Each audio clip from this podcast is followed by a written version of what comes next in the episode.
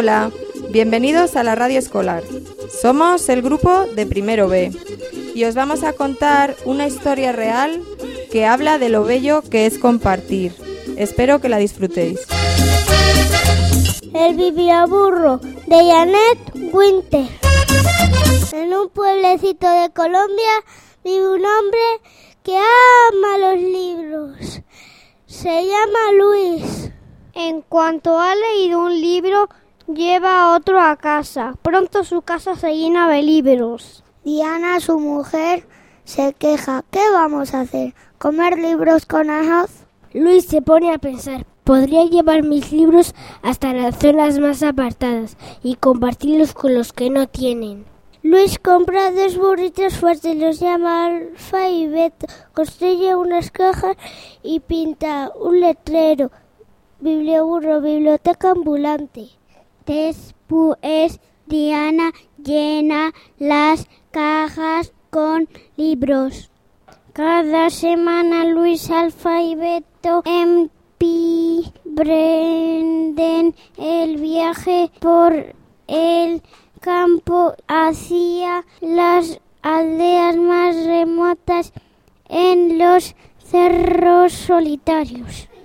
Cuando quema el sol del mediodía, Luis y los burros se detienen en un arroyo a beber de su agua fresca.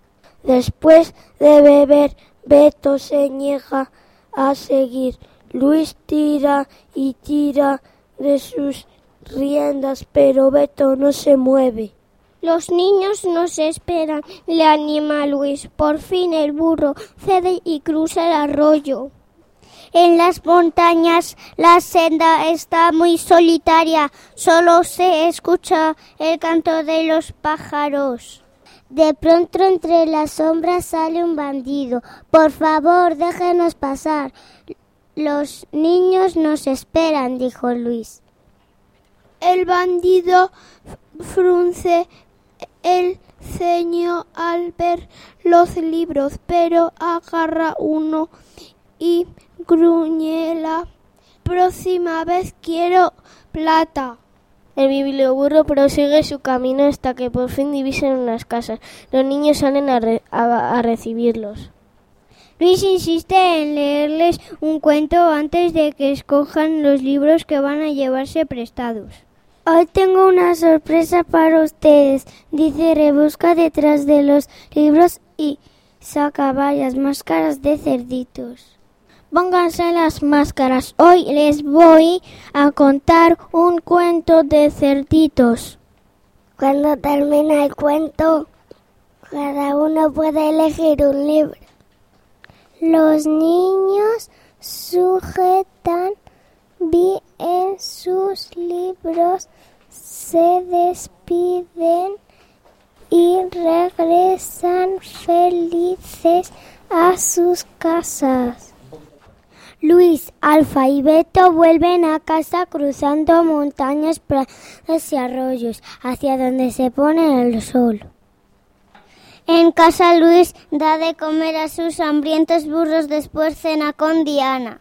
Pero luego, en lugar de irse a dormir, Luis toma su libro y se pone a leer bajo la noche estrellada.